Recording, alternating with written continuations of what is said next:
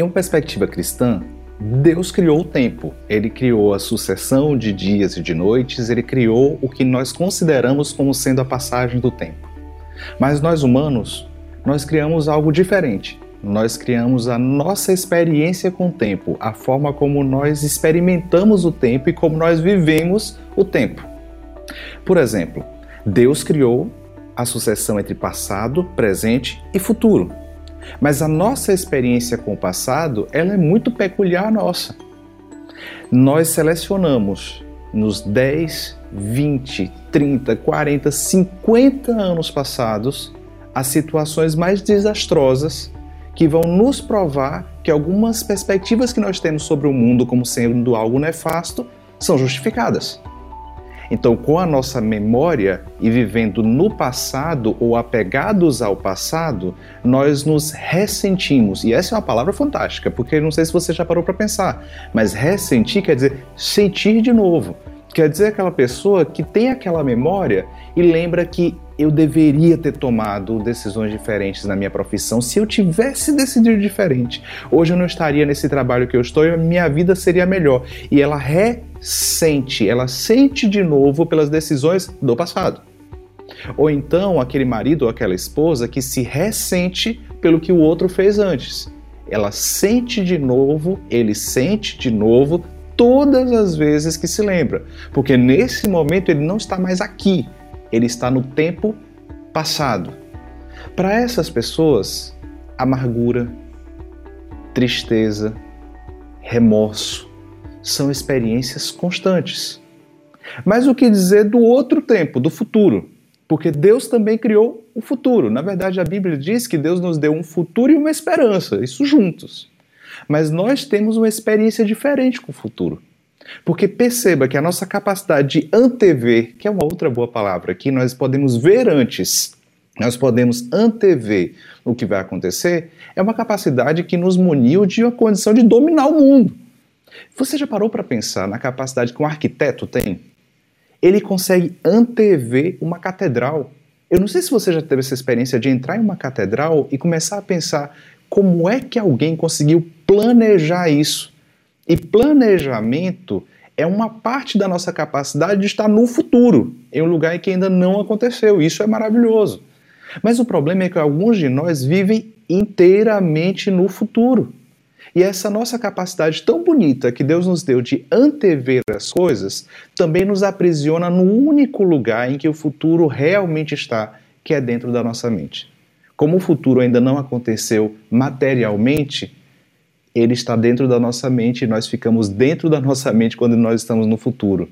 Nós nos preocupamos com coisas que ainda não aconteceram e que talvez não aconteçam.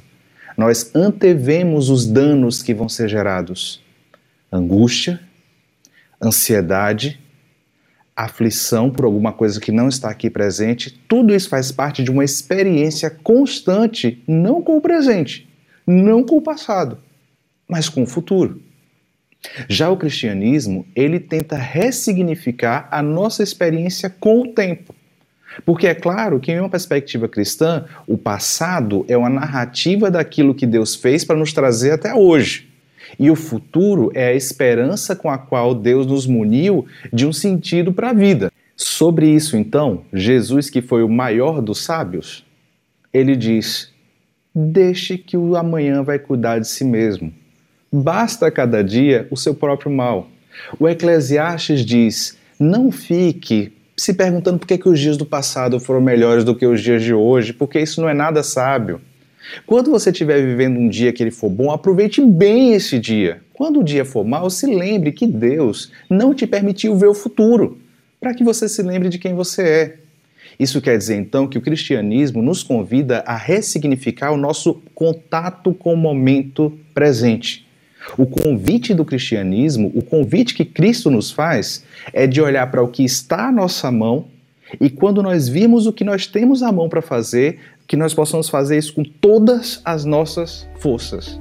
Mas honestamente, boa parte de nós não consegue olhar para o que tem à mão porque não está no momento presente, está no passado ou está no futuro. E a ideia aqui é: e quando intencionalmente eu desloco a minha atenção para o momento presente? Quando isso acontece, eu lembro que eu estou em uma casa. porque eu estou com um teto. Mesmo que o futuro da pandemia seja incerto, eu estou aqui e agora em casa, com a minha família.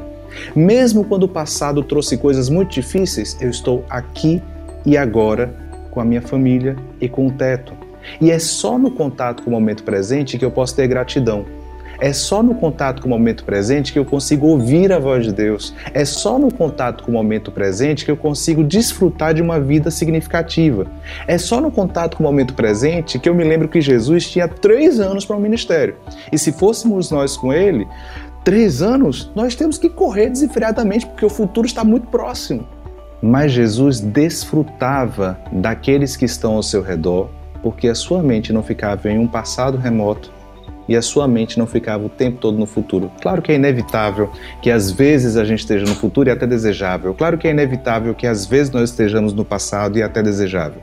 Mas o cristianismo nos chama a viver o momento mais difícil de ser vivido de todos, principalmente no momento de pandemia o dia de hoje. Tenha contato com o momento presente e se permita não viver num passado ou num futuro conceitualizado por sua mente, mas naquilo que Deus tem separado para você fazer hoje. O que é que tem na sua mão para fazer hoje? Faça isso com todas as suas forças.